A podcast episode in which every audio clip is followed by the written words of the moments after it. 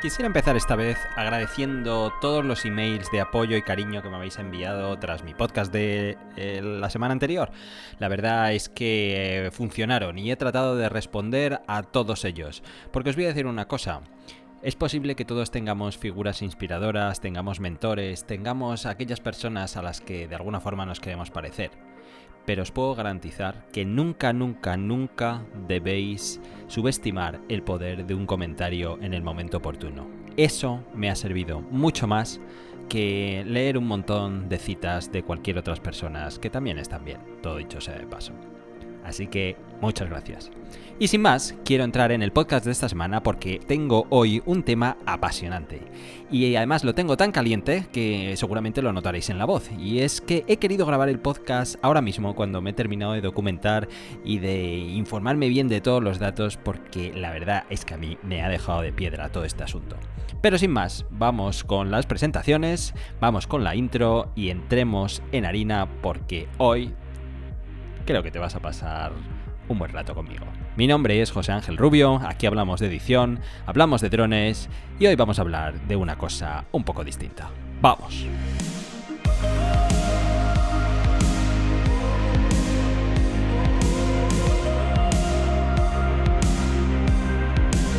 Pues sí, pero obviamente toca hablar primero del RoboMaster S1 es el anuncio que ha hecho DJI esta semana. Hace poco he descubierto un joven canal mexicano muy interesante, se llama Post and Fly y precisamente hace unas horas colgaba un vídeo de la estrategia que está haciendo DJI últimamente. Ha presentado tres productos, van. El, este tercero es el RoboMaster S1, este robot educativo que ahora hablaremos un poco sobre él, pero mm, los otros dos anteriores han sido los dos Osmos, el Osmo Action y el Osmo Pocket. Y es el tercer producto, como decía, que no tiene nada que ver con los drones. Así que Podrías pensar que, mm, ¿qué ocurre? ¿Se está replanteando su estrategia? ¿Qué ocurre? ¿Va por otros tiros? ¿Está diversificando? ¿De qué va todo esto? Bueno, yo personalmente estoy de acuerdo con este canal que os decía antes. Pongo descripción abajo por si queréis verle, aunque le he invitado a este podcast y va a venir en el futuro. Él decía que, mm, que por supuesto vamos a ver un dron de DJI este año y lo vamos a ver en verano. Y la verdad es que no puedo estar más de acuerdo. Hace unas semanas hablaba del Spark 2 que tiene que estar a la vuelta de la esquina y que va a ser un dron que va a estar lidiando con las normativas actuales. Seguramente va a estar peligrosamente acercándose a esos 250 gramos y va a estar ahí dando guerra a los legisladores. Esa es mi intuición, esa era también la suya y por ahí van a salir los tiros. Así que no os preocupéis, DJI seguirá con los drones. Pero qué duda cabe que tiene que abrir otros frentes, tiene que abrir otros frentes porque eh, ha aprendido en estos dos últimos años que no tiene el control de un mercado a pesar de ser el vendedor líder, lo cual es interesante también aprender esta reflexión. Pero ¿qué es el RoboMaster S1? Bueno, pues eh, la verdad es que nos ha dejado todos un poco fríos, sobre todo si rondas mi edad, si rondas los cuarenta y tantos. Me ha parecido curioso que el hecho de citar ese comentario en mi último vídeo ha sido lo que más os ha hecho sentiros identificados. Y digo, es curioso, ¿eh? es curioso las cosas que dices, cómo te pillan por sorpresa. En fin, sí, rondo los 45. 45 cumplí el 23 de mayo, eh, hace un mes, más o menos. Y, y, nos, y me dejó este anuncio del RoboMaster, pues eh, ¿Cómo te lo podría decir? Me dejó como si te hubieras sentado en una caca, la verdad. Te sientas y dices, adiós, ¿esto qué es? Pues, pues sí, sí, es interesante y la verdad es que agradezco mucho que sea un producto que trate de exponer a las nuevas generaciones a la robótica, a la programación y que intente levantar nuevos talentos por ahí, sobre todo si son mujeres, donde tienen una ventaja enorme si entran en este mundo, ya que hay tanto gap de sexos entre hombre y mujer. Pero mm, a nosotros esto que nos trae de interesante, poca cosa.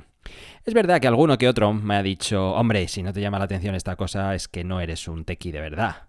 Pues a lo mejor es eso, pero yo la verdad es que no me, no, no, no me veo con uno, no me veo con uno. Pero hablemos de ello, hablemos de ello. Es un robot programable con tecnología Wi-Fi, aunque también lo puedes conectar por infrarrojos.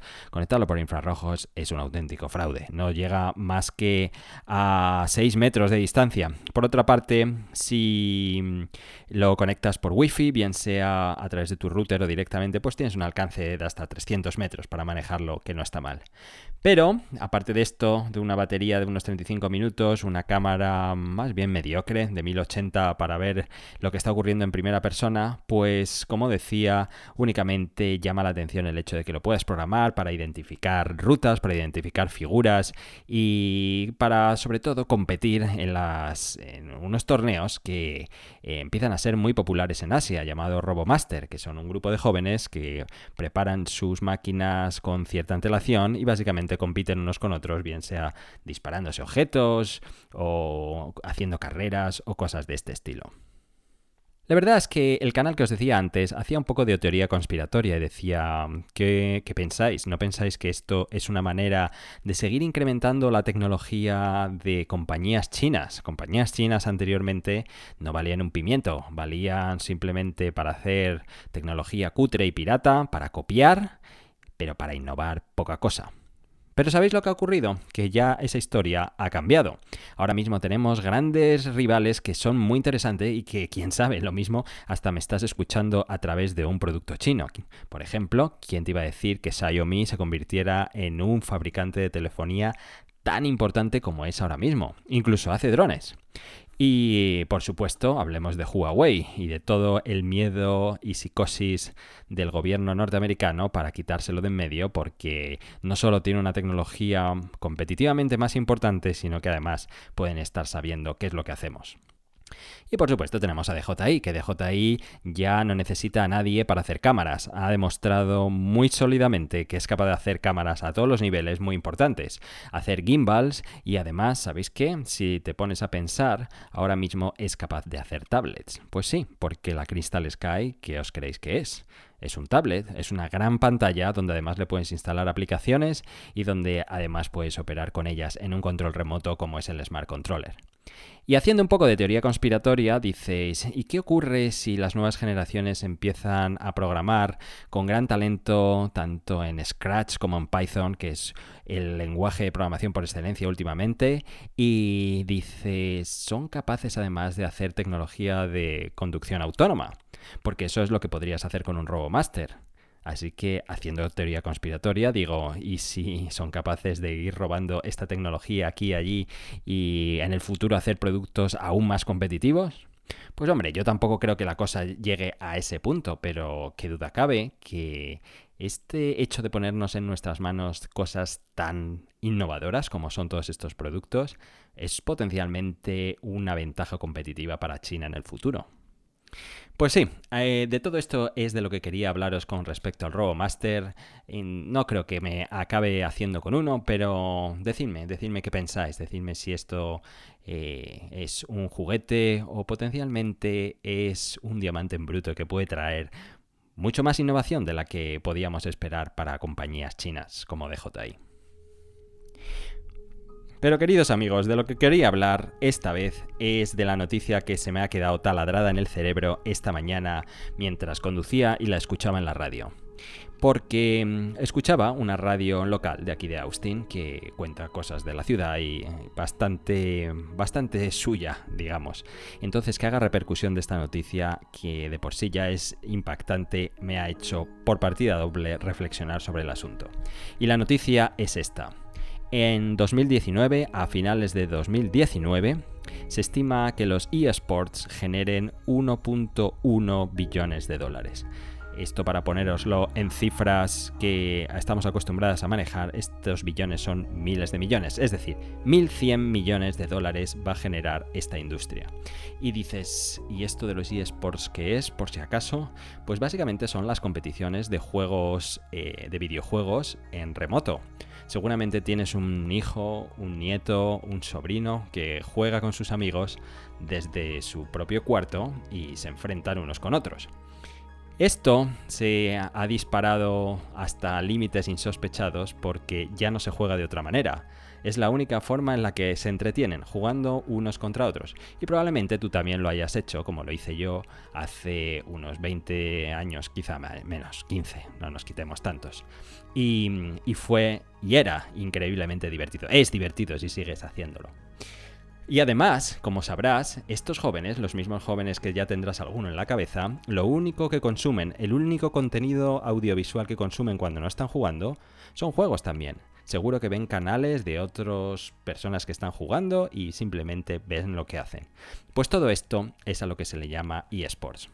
Pero vayamos un poco, un poco hacia atrás, que, te cuente un poco cómo es esta historia, porque precisamente hoy el gran Philip de Franco, si conoces su canal, eh, sabrás que hace unas editoriales increíbles. Y si no puedes seguirle porque es una cuestión de idioma, no te preocupes, porque voy a hacer una adaptación de su último vídeo hablando de este asunto que es impactante. Verás. Para ponerte en perspectiva, en 2002, un torneo de Counter-Strike, ese juego de equipos de disparo en primera persona, generó el grandísimo torneo la cantidad de 30.000 dólares. Y todas las imágenes que hay por ahí son bastante cutres. Un cibercafé con, PCs eh, de color beige, todos clónicos y una ceremonia pues en un teatro de colegio, básicamente. En 2019, la cosa se ha convertido en una producción en un estadio con comentaristas de verdad, con eh, secciones especializadas, con sponsors, con toda una producción audiovisual propia de una competición de, deportes serios, como puede ser la final de la Champions o cualquier otro deporte que puedas imaginar, con unos premios para los ganadores de 25 millones de dólares básicamente el mismo juego, Counter-Strike Global Offense, una actualización del mismo juego. Pero hagamos un poco de historia porque la cuestión es de lo más interesante. El primer torneo, los inicios de los eSports, se pueden considerar en 1972 en Stanford, donde se hizo una competición de naves, de juegos tan cutres, en el 72 imagínate, eran juegos de gráficos vectoriales donde básicamente se apuntaron 24 jugadores y el premio fue una suscripción a la revista Rolling Stone. Después, en los 90, la cosa empezó a tener más popularidad cuando se creó el primer torneo de Street Fighter con 40 jugadores y el premio era nada menos que 90 dólares. A partir de ahí se creó un torneo de Quake en el 2000 y lo más interesante de esta historia es que el premio fue el Ferrari del desarrollador. Pero la popularización de verdad llegó con Internet. Cuando llegó Internet, y esto seguro que lo recuerdas, es cuando se empezó a poder jugar en remoto. Si has jugado en remoto, yo tengo unos recuerdos jugando al Duke Nukem eh, con un amigo punto a punto, con modem, y eso fue las mejores partidas que he tenido online en mi vida. Y seguramente tienes una experiencia similar, y esto fue lo que realmente disparó los eSports. Después, a partir de aquí, grandes éxitos en esta línea empezaron a salir, juegos como el StarCraft o el Counter-Strike en 1998. Y a partir de, este momento empezaron a llegar equipos que existen hoy en día, como SK Games, Evil Genius o Team Liquid. Y mm, la explosión, evidentemente, fue inevitable.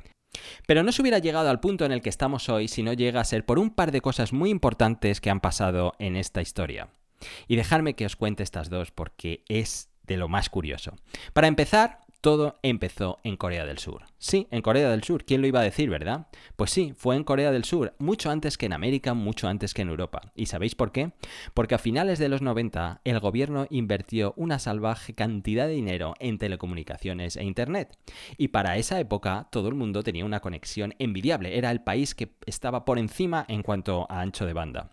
Esto produjo que a principios de los 2000 hubiera millones de cibercafés por todas partes y se organizaran torneos para, obviamente, atraer al público.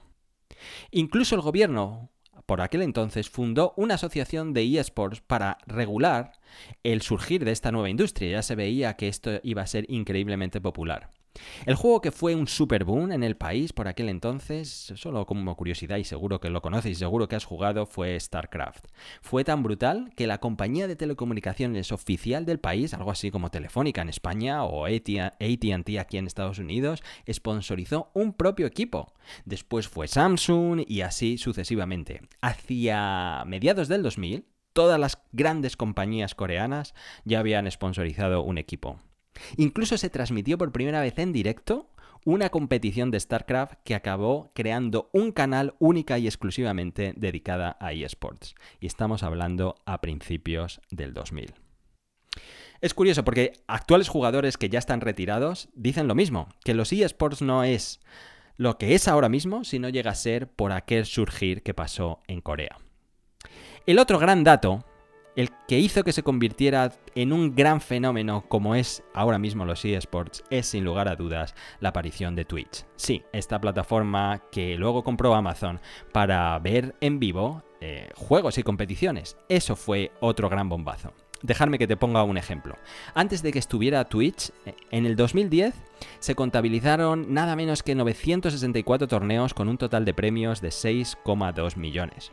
Después de Twitch, en el 2011, la cosa se multiplicó al doble, 1644 torneos y había nada más y nada menos que 10 millones y medio en premio. 10 millones y medio de dólares en premios, piénsalo bien. Esto significa que, puede haber torneos, obviamente, con 200.000 o incluso con 5, 10 o hasta 15 millones en premios. Piensa bien esto. 15 millones de dólares por ganar en un videojuego. En la final de Counter-Strike que pasó en enero de 2017, tuvo, que se transmitió, retransmitió en televisión por supuesto, tuvo un pico de audiencia de 200.000 espectadores en televisión. Pero es que en Twitch, el mismo evento tuvo nada más y nada menos que un millón de usuarios concurrentes. Mucha más gente estaba viéndolo online que en la propia televisión. Pero la clave es que la gente engancha mucho más a través de Twitch que en la propia televisión. Cuando vemos un partido, un evento en televisión, es en una dirección, vemos el partido y fuera. Pero es que en Twitch la gente puede chatear, puede mandar dinero, puede recibir premios por parte de las competiciones. Eso no había existido hasta ahora. Y eso hace que mucho más lleve a, sobre todo a la gente joven, a que consuma estos deportes de esta manera. A principios de década, a principios de los 2010-2013, tres juegos, únicamente tres juegos, League of Legends, Counter-Strike Global Offense y Dota 2, produjeron nada más y nada menos que 159 millones de dólares en premios. Las audiencias, obviamente, empezaron a crecer como la espuma, continuaron creciendo como la espuma, mejor dicho, y las producciones todavía más. En 2018, la final entre dos equipos, Fnatic y Invictus Gaming, tuvo nada más y nada menos que 99.6 millones de espectadores únicos. Estas cifras, eh, la verdad es que hay que ponerlas en perspectiva. Dejadme que os dé cosas que podemos conocer. La Champions League de Europa, fútbol, algo que seguramente conoces. Eso tiene una audiencia pico de 80 millones de espectadores. La Super Bowl, que es probablemente el otro gran evento deportivo por excelencia que ocurre en el otro lado del mundo, tiene 150 millones de espectadores y se han necesitado aproximadamente 40 años para llegar aquí. Con los eSports estamos ya ahí en 5 años. Y como te puedes imaginar, la producción es propia de altas competiciones deportivas. La gente está en estadios, se llenan hasta arriba, grandes pantallas por todas partes, comentaristas profesionales, la ceremonia de entrega es como la final de la Copa del Mundo, una cosa absolutamente brutal. Y la cuestión, el kit de la cuestión de todo esto es que ya aparecen patrocinadores que no son del mundo de los juegos. Patrocinadores y grandes marcas como Nike, como Mercedes, como Mastercard. ¿Y sabéis por qué aparecen estas marcas? Pues muy sencillo, que esto fue donde es cuando a mí se me encendió la luz y dije, anda, ahora es cuando veo que esto es el futuro porque el público es el más difícil de alcanzar por ellos. El público que está consumiendo este tipo de juegos, que está bien, está en Twitch, que está enganchando con sus jugadores, están totalmente fuera de los medios habituales, ni ven televisión, ni escuchan radio, ni nada por el estilo. Por lo tanto, es imposible que lleguen a conocer marcas como estas. Las grandes marcas se han dado cuenta y entonces han dicho, si ahí está ese público donde como sigamos así van a ser las nuevas generaciones y vamos a perderlos para siempre, ahí es donde debemos poner anuncios. Dejadme que os diga otros datos para todavía impresionaros aún más con el tema de las audiencias. Las audiencias siguen creciendo. Se estima que haya 395 millones de personas este el año pasado, sin ir más lejos, que es un 17% más que el anterior. Se cree que para el 2019, finales de este año, la audiencia suba a 454 millones de personas y que hacia el 2022 sean 646 millones de personas. No hay ningún evento en la historia, ningún evento en la historia del deporte de cualquier país que tenga esa cantidad de gente viendo. Y te voy a dar otra curiosidad que ocurre aquí en Estados Unidos es las eSports ahora mismo entre hombres entre 21 y 35 años son igual de populares que el béisbol y que el hockey sobre hielo. Obviamente no son los deportes mayores, pero que esté ya por encima del béisbol en este país es mucha tela marinera. El béisbol ya es un rollo y además es terriblemente tradicional, así que obviamente eh, tiene un mal futuro. Lo siento si eh, eres de los que eh, te gusta el béisbol, nada más lejos de mi intención ofender, pero es que así es como lo veo. Por eso es por lo que se dice que a finales de 2019 los ingresos serán de 1.1 billones, 1.100 millones, porque todo este dinero cada vez va a ir metiéndose más y más en este mundo. Se estima que además la mitad de todo esto sean anuncios y patrocinios. Y si todo esto te parece una locura, espera escuchar qué es lo que ganan los jugadores. Sí, jugadores profesionales. El mejor jugador de Dota 2 ha ganado en su carrera 4.4 millones. Estamos hablando de un chaval que no llega a 22 años y que en los últimos 4 años ha estado jugando un videojuego. No sé tú, pero yo cuando tenía 22 años no había ganado esa cantidad de dinero. Los 50 siguientes que están en la lista es un millón y medio. Y los 100 siguientes se dice que son 200.000. Y todo esto sin contar patrocinios, eh, bonus, todas estas donaciones que se hacen a través de los chats, nada de esto. Y por supuesto, las proyecciones es que todo esto siga creciendo. Y si te llevas las manos ahora mismo a la cabeza y dices, ¿y cómo es esto posible? Yo no conozco ningún jugador. Seguro que conoces a Ninja, el jugador de Fortnite. Y si no le conoces, pregunta a cualquier persona de tu familia que ronde... Bueno, tú ya sabes bien a quién preguntarle. Ya verás cómo te va a decir, hombre, ¿cómo no voy a conocer a Ninja? Pues claro. Porque el siguiente gran fenómeno ha sido Fortnite y esto también lo tienes que conocer. Así que, así es como están las cosas. Y así es como me he parado a pensar últimamente. Por lo tanto, si la próxima vez vas a cualquier sitio y ves un joven que está activamente pegado a una máquina de videojuegos, en vez de considerarle como un adicto que no tiene remedio, obsérvale a ver si es un buen jugador, porque como lo sea, quién sabe, lo mismo tiene una gran carrera por delante. Pues nada más, de todo esto es de lo que quería hablaros en esta ocasión. La verdad es que el tema me pareció apasionante, me pareció que lo hemos tenido aquí delante y quizás, quizás si has sido como yo, no has tenido la lucidez de verlo un poco más de cerca y ver si hay una oportunidad para ti de alguna manera. Porque en todo en toda industria que tiene una gran inercia de crecimiento, si te acercas al rebufo, seguro que algo para ti te cae. Lo dicho, muchas gracias por estar ahí, muchas gracias por haber llegado a este punto y contáctame por Instagram. Me contactáis mucho y soy capaz de responderos. Si lo haces por email me va a costar mucho más porque mi bandeja de entrada es un auténtico hervidero ahora mismo. Pero nada más. Muchas gracias, como digo, suerte a los viajeros, que lleguéis bien a vuestro destino, compartir este podcast y ya sabéis dónde encontrarme la próxima vez. Un saludo y hasta pronto. Adiós.